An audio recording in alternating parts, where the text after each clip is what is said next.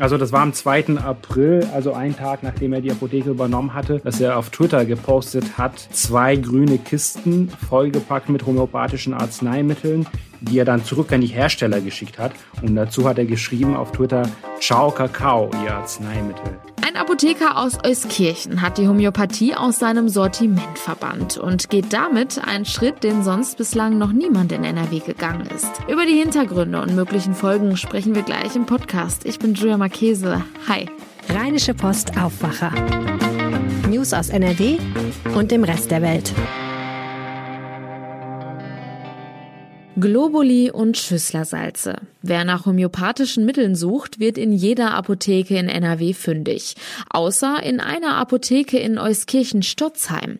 Da hat ein 30-jähriger Pharmazeut Homöopathie aus dem Sortiment genommen. Ein Schritt, den bisher sonst niemand gegangen ist. Mein Kollege Viktor Marinov hat mit dem Pharmazeuten gesprochen. Hallo Viktor. Hallo. Gregor Dinakis hat ein Tabu gebrochen, was bisher keine andere Apotheke in NRW gemacht hat. Wie ist es dazu gekommen?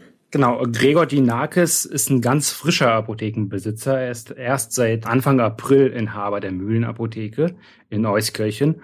Und er wollte auch schon im Studium ein bisschen diesen Traum von sich selbst verwirklichen. Eine Apotheke ohne Homöopathie. Er findet halt, Homöopathie ist nicht wissenschaftlich und er will nur evidenzbasiert beraten und verkaufen. Dinakis hat sein Vorhaben direkt umgesetzt, als er Inhaber der Apotheke wurde. Wie ist das abgelaufen? Das hat er relativ schnell öffentlich kommuniziert und das sehr offensiv. Er weiß, dass es ein heikles Thema ist, aber gleichzeitig will er das auch anpacken also das war am 2. April, also einen Tag nachdem er die Apotheke übernommen hatte, dass er auf Twitter gepostet hat, zwei grüne Kisten vollgepackt mit homöopathischen Arzneimitteln, die er dann zurück an die Hersteller geschickt hat. Und dazu hat er geschrieben auf Twitter, Ciao Kakao, ihr Arzneimittel. Arzneimittel natürlich in Anführungszeichen. Die Narkis hat dir gesagt, dass es eines der größten Erfolge der Homöopathie sei, dass sie in einem Atemzug mit Naturheilkunde genannt werde. Was meint er damit? Genau, das ist eine sehr wichtige Unterscheidung, die man machen muss. Es gibt Arzneimittel, die man mit pflanzlichen Wirkstoffen produziert. Also dafür hat die Narkis auch ein Beispiel genannt. Es gibt die Glycerinzäpfchen. Das ist ein Naturprodukt. Wenn man das einnimmt, das ist ein Weichmacher und das hilft gegen Verstopfung. Das ist aber keine Homöopathie und das verwechseln sehr viele. Was ist dann Homöopathie? Homöopathie ist quasi eine spezielle Methode, sagen wir mal, die auch in Deutschland begründet wurde übrigens im 18. Jahrhundert. Und entscheidend für die Homöopathie ist das Prinzip der Potenzierung. Das heißt, man verdünnt einen Wirkstoff, auch pflanzliche Wirkstoffe oft, mit Wasser und Alkohol. Aber das verdünnt man so sehr, teilweise, dass man im Endprodukt überhaupt kein einziges Molekül entdecken kann von dem ursprünglichen Wirkstoff. Also Homöopathen argumentieren für diese Methoden auch mit so Begriffen wie Wassergedächtnis. Also dadurch, dass sie diese Flüssigkeit auf einer speziellen Art schütteln, wird die Information des Wirkstoffs angeblich gespeichert, auch wenn man dieses Molekül nicht mehr dann findet. Und die wissenschaftlichen Studien dazu sagen, ja, Homöopathie hat eine Wirkung, aber die kommt vor allem aus dem Placebo-Effekt. Und wie man zum Beispiel Globuli dann macht, ist, man nimmt dieses stark verdünnte, was wissenschaftlich betrachtet wirklich nur Wasser und Alkohol ist. Man nimmt diese verdünnte Flüssigkeit und sprüht das auf Kügelchen aus Zucker und das sind dann die Globuli. Du hast es ja gerade schon gesagt, es ist ein viel diskutiertes Thema. In Deutschland gibt es bislang auch nur eine Apothekerin aus Bayern, die auch homöopathische Mittel aus ihrem Sortiment genommen hat. Und das ist nicht immer auf Gegenliebe gestoßen, oder? Nee, gar nicht. Also das war 2018. Die Frau heißt Iris Hundertmark. Und die hat damals vor drei Jahren auch gesagt, ich verbanne Homöopathie jetzt aus den Regalen meiner Apotheke. Da kam aber über eine lange Zeit hinaus sehr, sehr viel Widerstand. Also sie wurde als Nestbeschmutzerin von anderen Apothekern bezeichnet. Sie hat sehr viele E-Mails bekommen, auch von Kunden, nicht nur für Kollegen, auch Drohungen. Okay, und was sagen denn jetzt eigentlich die Apothekerkammern zu dem Vorstoß von Dinakis? Die sind ein bisschen vorsichtig, die Apothekerkammern. Wie gesagt, es ist ein heikles Thema und Homöopathie hat viele Anhänger. Es gibt Umfragen, wonach so rund die Hälfte der Deutschen schon einmal homöopathische Mittel zu sich genommen hat. Äh, dementsprechend sind die Kammern ein bisschen vorsichtig. Sie sagen aber gleichzeitig, ein Apotheker ist ja ein selbstständiger Unternehmer und er trägt ja selber die Verantwortung dafür, was für Produkte er verkauft. Die sagen gleichzeitig, das Interesse ist sehr groß und wer verantwortungsvoll handeln will als Apotheker, der muss auch die Bedürfnisse der Kunden bzw. der Patienten wahrnehmen und sich damit auseinandersetzen. Und es gibt auch tatsächlich eine rechtliche Regel zum Verkauf. Welche ist das? Tatsächlich, das ist ein kleiner, aber feiner Unterschied, ob man Homöopathie überhaupt nicht verkauft oder ob man die aus den Regalen nimmt. Ersteres darf man nämlich gar nicht. Also wenn ein Arzt mir per Rezept ein homöopathisches Mittel verschreibt und ich zur Apotheke gehe, dann ist der Apotheker oder die Apothekerin eigentlich verpflichtet, mir das zu geben oder zu bestellen, wenn man das nicht hat, wie die NAKES. Ansonsten verstößt man gegen das Berufsrecht. Wir haben schon die Reaktion auf den Fall der Apothekerin aus Bayern genannt. Welche gibt es jetzt im Fall des Apothekers aus NRW? Also die NAKES macht das ja nicht so lange, deswegen ist der Gegenwind bislang zumindest überschaubar, aber es gibt ihn durchaus. Also es gibt, wenn man bei Google nach seiner Apotheke sucht, findet man zum Beispiel eine Rezension von einer Frau, die hat die Apotheke bewertet mit einem Stern von fünf und die hat geschrieben, es gibt ja keine Homöopathie mehr, das ist für mich ein echter Rückschritt. Und dann hat sie auch geschrieben, ich komme nie mehr wieder. Das heißt, er hat auch schon eine Kundin verloren. Dann gab es auch Auseinandersetzungen im Team. Da arbeiten vier andere Frauen in der Apotheke.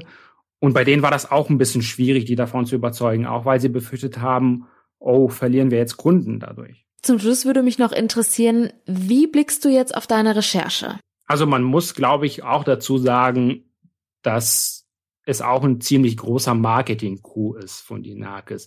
Also der ist nicht nur Idealist, wie ich schon sagte, der ist auch Unternehmer. Und er weiß, wenn er jetzt die erste Apotheke hat ohne Homöopathie in NRW, dann kann das auch für eine gewisse Öffentlichkeit und für eine gewisse Reichweite sorgen. Andererseits hat er schon recht damit, dass es für die Homöopathie keine starken bis gar keinen wissenschaftlichen Beweise gibt.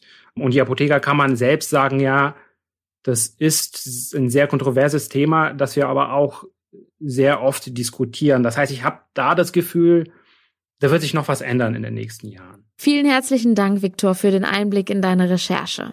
Bitteschön. Distanzunterricht, Homeschooling und kaum soziale Kontakte. Die Pandemie stellt Schülerinnen und Schüler vor neue Herausforderungen, die auch drastische Folgen mit sich bringen können. Das zeigt nun eine repräsentative Umfrage unter Jugendämtern, denn sie rechnen mit einer stark ansteigenden Zahl von Schulabbrechern. Über die Ursachen und Auswirkungen dieser Prognose spreche ich jetzt mit unserer Chefkorrespondentin für Landespolitik Kirsten Bialdiga. Hallo. Hallo. Kirsten, was genau kam denn bei der Umfrage unter Jugendämtern raus? Ja, es ist eine Umfrage, äh, wie du sagtest, unter Jugendämtern und äh, zwar unter Jugendämtern, weil die ja immer einen sehr engen Kontakt zu den Jugendlichen halten und vor allem eben auch zu den Jugendlichen, die gefährdet sind, die Schule abzubrechen. Und diese Umfrage hat nun ergeben, das ist eine Umfrage des Instituts für Sozialpädagogische Forschung in Mainz. Und äh, die waren selber überrascht, wie groß der Rücklauf war. Und sie haben äh, eben repräsentative Ergebnisse bekommen, die zeigen, dass doppelt so viele Jugendliche voraussichtlich in diesen Pandemiejahren die Schule abbrechen werden wie sonst. Hast du da genaue Zahlen? Ja, also äh, in normalen Jahren vor der Pandemie war es zuletzt so, dass immer äh, bundesweit etwas mehr als 50.000 junge Leute die Schule abbrechen. Jetzt werden es voraussichtlich 104.000 sein. Das ist ähm, die Prognose, die sich aus dieser Studie ergibt. Und ähm, das hängt eben damit zusammen, dass viele Kinder nach wie vor verloren gehen, dass man gar nicht weiß, wo die eigentlich abgeblieben sind. Auch die Jugendämter haben den Kontakt verloren. Es hängt damit zusammen, aber auch, das zieht sich durch alle Schichten, dass auch in der Mittelschicht und äh, in anderen Schichten viele einfach keine Lust mehr haben und aufgegeben haben und ähm, sich nicht mehr zutrauen, die Schule fortzusetzen. Und daher sagen, es muss sich auf jeden Fall etwas ändern und ich will das so nicht mehr, mein Leben so nicht mehr weiterführen. Und ich kann das nicht noch ein Schuljahr lang machen und dann eben sagen, ich höre auf jeden Fall auf. Wie alt sind denn im Schnitt die Schülerinnen und Schüler und was passiert mit ihnen, wenn sie die Schule abbrechen? Eigentlich gilt in Deutschland zehn Jahre Schulpflicht. Ähm, und ein Schulabgänger muss das 18. Lebensjahr vollendet haben. Jetzt ist es so, dass manche aber schon zweimal im äh, ja, allgemeinen Sprachgebrauch sitzen geblieben sind. Und diese Sitzenbleiber sind dann oft in der achten Klasse schon 18 Jahre alt. Und ähm, das sind eben vor allem die Kandidaten, die dann sagen, so jetzt breche ich die Schule ab. Es gibt im deutschen Schulsystem sehr viele Möglichkeiten und im Bildungssystem diese jungen Leute noch aufzufangen. Sie können ein Berufskolleg besuchen, sie können eine berufliche Ausbildung auch gleichzeitig anfangen. Es gibt eben aber immer eine große Dunkelziffer von ähm, Jugendlichen, die dann nicht mehr erreichbar sind. Und davor haben die Experten jetzt Angst, weil eben durch den Distanzunterricht der Kontakt in den Schulen auch nicht mehr da ist. In den Schulen hatten die Lehrer dann ja jeden Tag oder zumindest ähm, überwiegend, viele haben ja auch dann oft geschwänzt, ähm, aber viele hatten, die Lehrer hatten überwiegend die Jugendlichen im Blick und das fällt jetzt komplett weg im Distanzunterricht und die ähm, sind zum Teil schon so abgetaucht, dass die auch äh, dann eben für keine Hilfe mehr erreichbar sind und das bereitet große Sorgen. Was kann man denn tun, um die Kinder und Jugendlichen wieder zu erreichen? Gibt es da Ideen?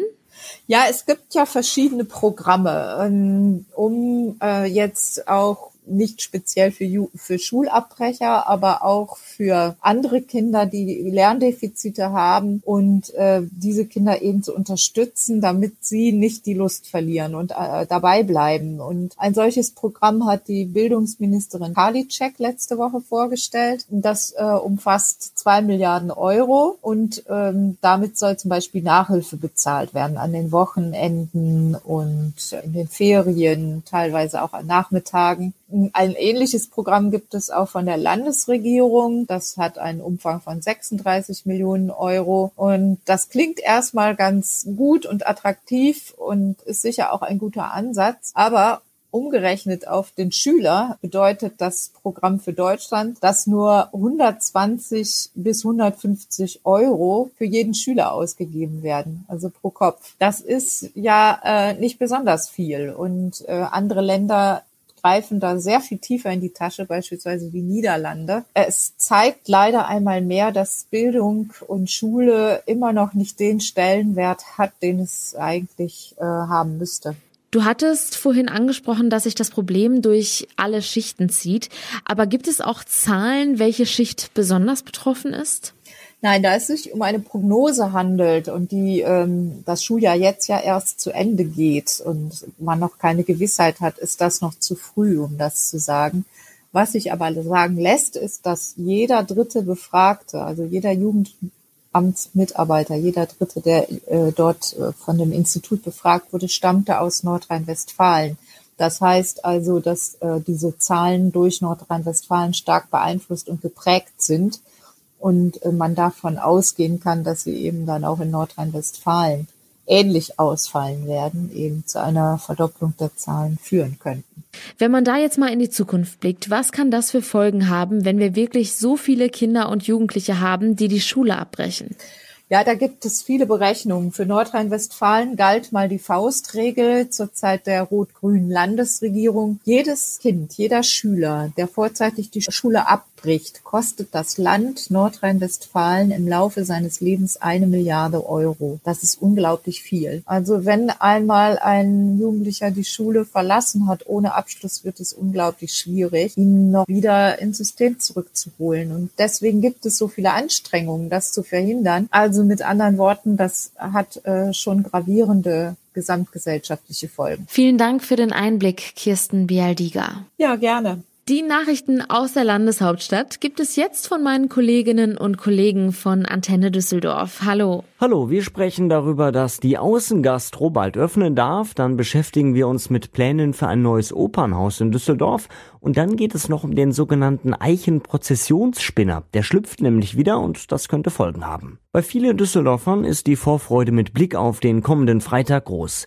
Sollten die Inzidenzzahlen an fünf Werktagen hintereinander unter 100 bleiben, könnte zumindest die Außengastronomie zu Pfingsten wieder öffnen. Tanja Marschall für Antenne Düsseldorf. Sollte es so kommen, würden aber nicht alle mitmachen. Viele Düsseldorfer Restaurantbesitzer haben sich im Antenne Düsseldorf Interview eher verhalten geäußert. Viele wollen zunächst abwarten, vor allem was das vorhergesagte schlechte Wetter angeht. Bei einigen sei auch noch nicht geklärt, welche Flächen sie nutzen dürfen. Stichwort Parkbuchten. Man müsse zudem auch mit den Lieferanten erst einmal wieder zusammenfinden und sich auch einlesen in die Vorgaben, was die Kontrolle der Corona-Tests angehe. Die, die auf jeden Fall öffnen wollen, halten aber auch größtenteils weiter an ihrem To-Go-Geschäft fest. Was braucht ein modernes Opernhaus? Wie kann es auch neben den Aufführungen genutzt werden? Und was wünschen sich Bürgerinnen und Bürger? Um diese Fragen geht es heute Abend in einem Gespräch. Neben den Chefs der Oper am Rhein sind auch Oberbürgermeister Keller und Kulturdezernent Lohe dabei.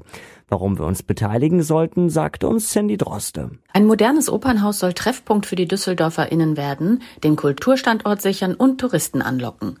Was wir uns von so einem Haus wünschen, wie man auch ein neues oder jüngeres Publikum erreichen kann, dazu können wir heute erste Vorschläge machen. Außerdem gibt es einen Vortrag zum Thema Opernhaus als Mehrwert für alle. Und es wird sicher auch um die Frage gehen, wo sollte man ein neues Opernhaus bauen? Auch wenn die Entscheidung noch nicht offiziell gefallen ist, zeichnet sich ab, dass eine Sanierung nicht mehr in Frage kommt. Wer in den nächsten Tagen draußen unterwegs ist, wo Eichen stehen, sollte aufpassen.